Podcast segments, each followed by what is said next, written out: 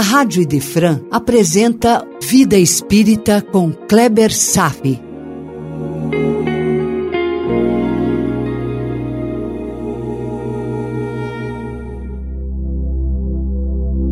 Nosso Lar, capítulo 6, Precioso Aviso, parte 1. Palavras de Paulo de Tarso, na primeira carta aos Coríntios, capítulo 1, versos 9 a 12.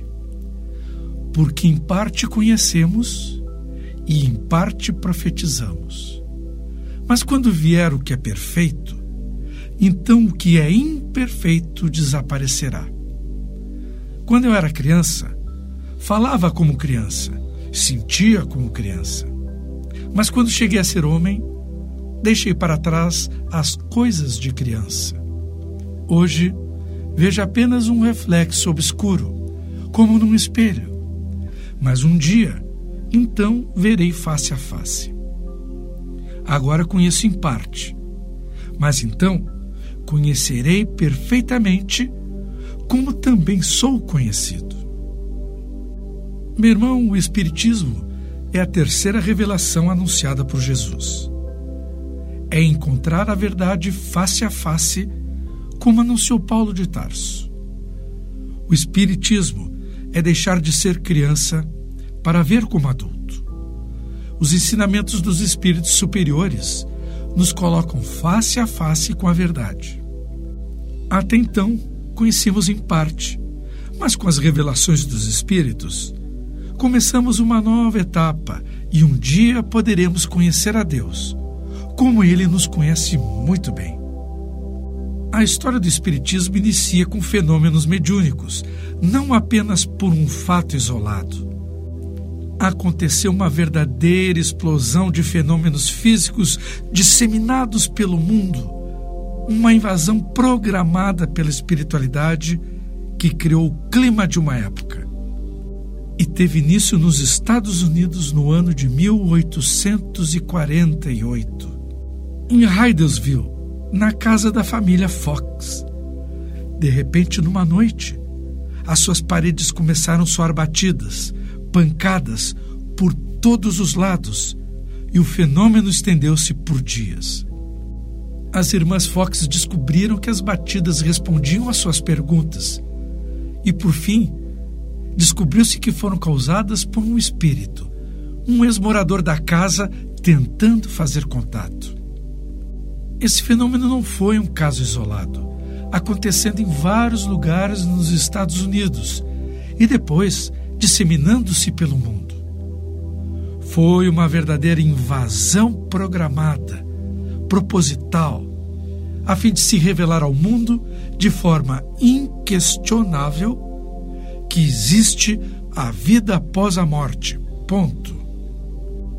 Que os espíritos nada mais eram do que as pessoas falecidas e que a comunicação entre os mundos sempre foi uma realidade. Esse foi o fim do nada depois da morte.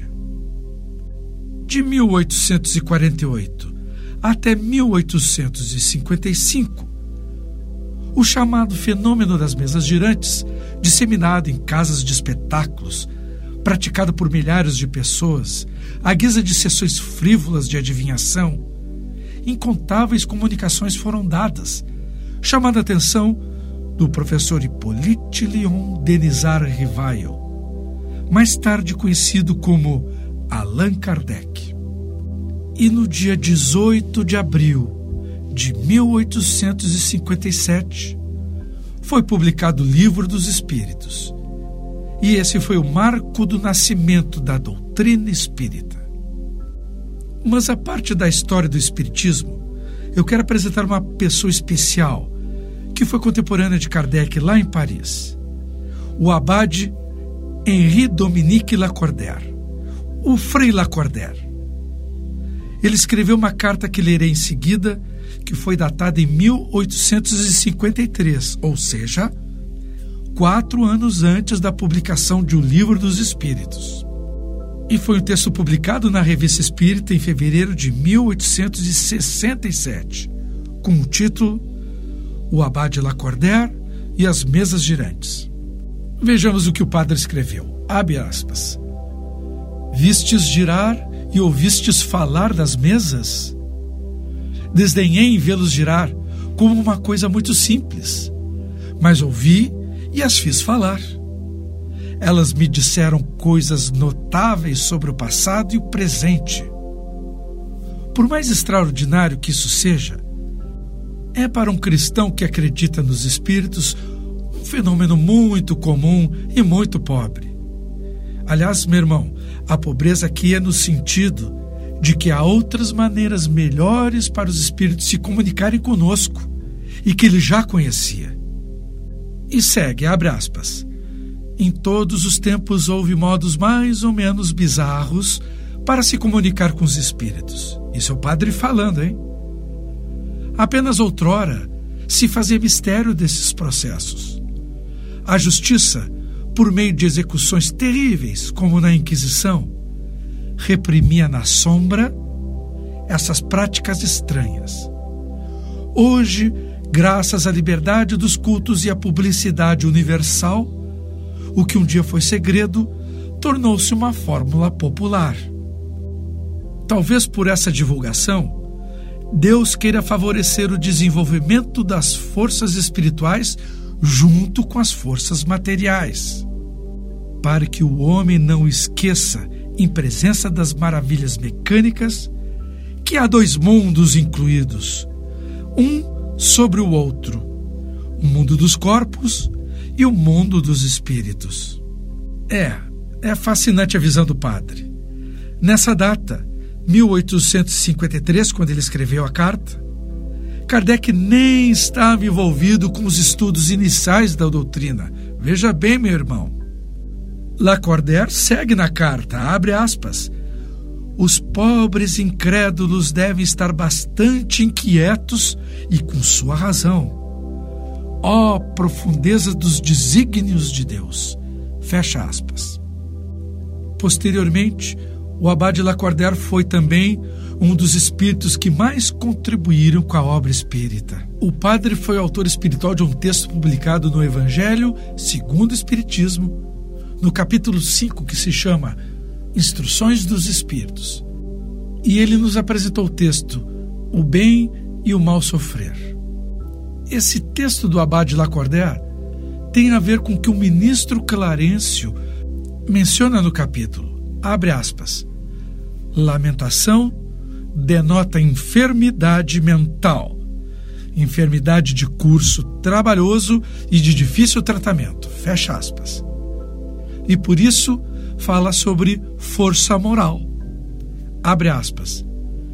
Quando Cristo disse: Bem-aventurados os aflitos, o reino dos céus lhe pertence, não estava se referindo de modo geral aos que sofrem, porque todos que se encontram na terra sofrem, quer ocupem tronos, quer deitem sobre palha, mas há poucos sofrem bem, poucos compreendem que só as provas bem suportadas podem conduzi-los ao reino de Deus.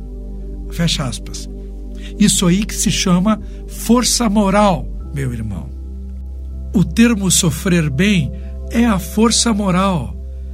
Essa qualidade necessita muita compreensão sobre os processos da vida e das leis de Deus. Poucas pessoas têm força moral. Se encontram nas fileiras das preparadas que sabem bem sofrer. Lacordaire segue, abre aspas. O desânimo é uma falta. A prece é um apoio para a alma.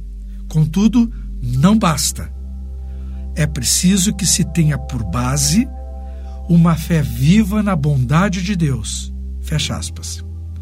Essa fé viva, meu irmão, é a força moral. A falta de uma fé viva racional por si piora o desafio para se enfrentar o sofrimento. E por que a fé tem que ser racional? Porque a pessoa desanima quando não compreende. Pensa bem, força moral e razão. Que dupla, hein? Um realimenta o outro. Você tem a ciência e vive com toda a força de sua fé. Assim vivia Paulo de Tarso. E Lacordaire continua, abre aspas.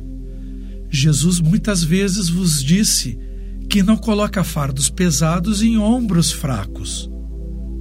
O fardo é proporcional às forças, e a recompensa será proporcional à resignação e à coragem.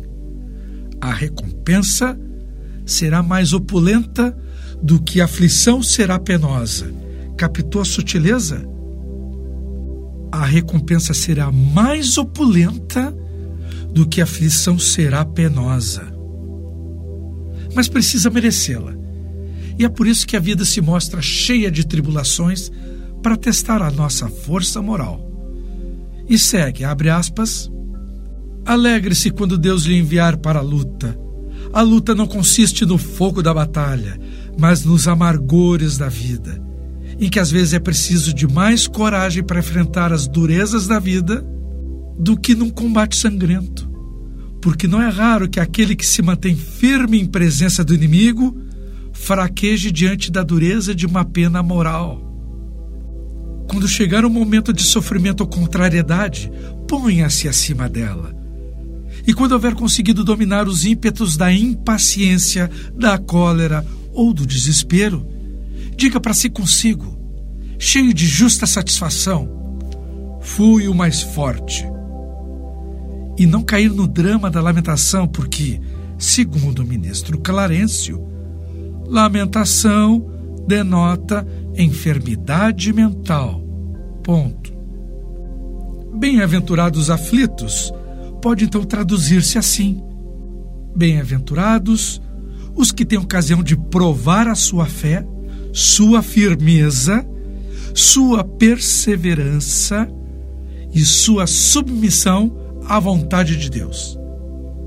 Porque terão centuplicada a alegria que lhes falta na terra porque depois do trabalho virá o repouso. Fecha aspas.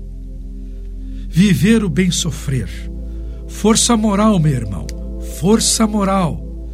Todo o discurso de Clarencio vai nessa direção. Essa deverá ser a lição de André Luiz. Fugir da lamentação para uma reação positiva. E que precisará para isso? Conhecimento, firmeza, convicção resiliência. Ingredientes que traduzem o que estamos chamando de força moral, que podem sustentar uma fé viva nas leis da vida. Não é só acreditar em Deus, é uma experiência visceral da realidade de Deus. Não é apenas uma crença dogmática, é uma fé baseada na razão que conduz à conclusão inteligente sobre a existência de Deus e da realidade futura. A força moral e a razão nos reposiciona diante das provações. Poderemos permanecer mais serenos, a convicção em Deus nos deixa mais serenos, compreender Deus nos deixa mais serenos. É o que nos disse Paulo de Tarso no início do nosso encontro de hoje, quando ele afirmou, abre aspas, quando eu era criança, falava como criança, sentia como criança. Mas quando cheguei a ser homem, deixei para trás as coisas de criança. A força moral com a fé raciocinada promove esse salto quântico a outra esfera de compreensão porque, como Paulo de Tarso, abre aspas, hoje vejo apenas um reflexo obscuro, como num espelho, mas um dia, então, verei face a face. A força moral e a fé racional que o Espiritismo nos proporciona nos convida a dar esse salto para uma fé inabalável, que será permanente construção para a nossa vida futura. Continuaremos o tema no encontro seguinte. Por hoje era isso. Desejo paz a todos e até breve. A Rádio Idefran apresentou Vida Espírita com Kleber Safi.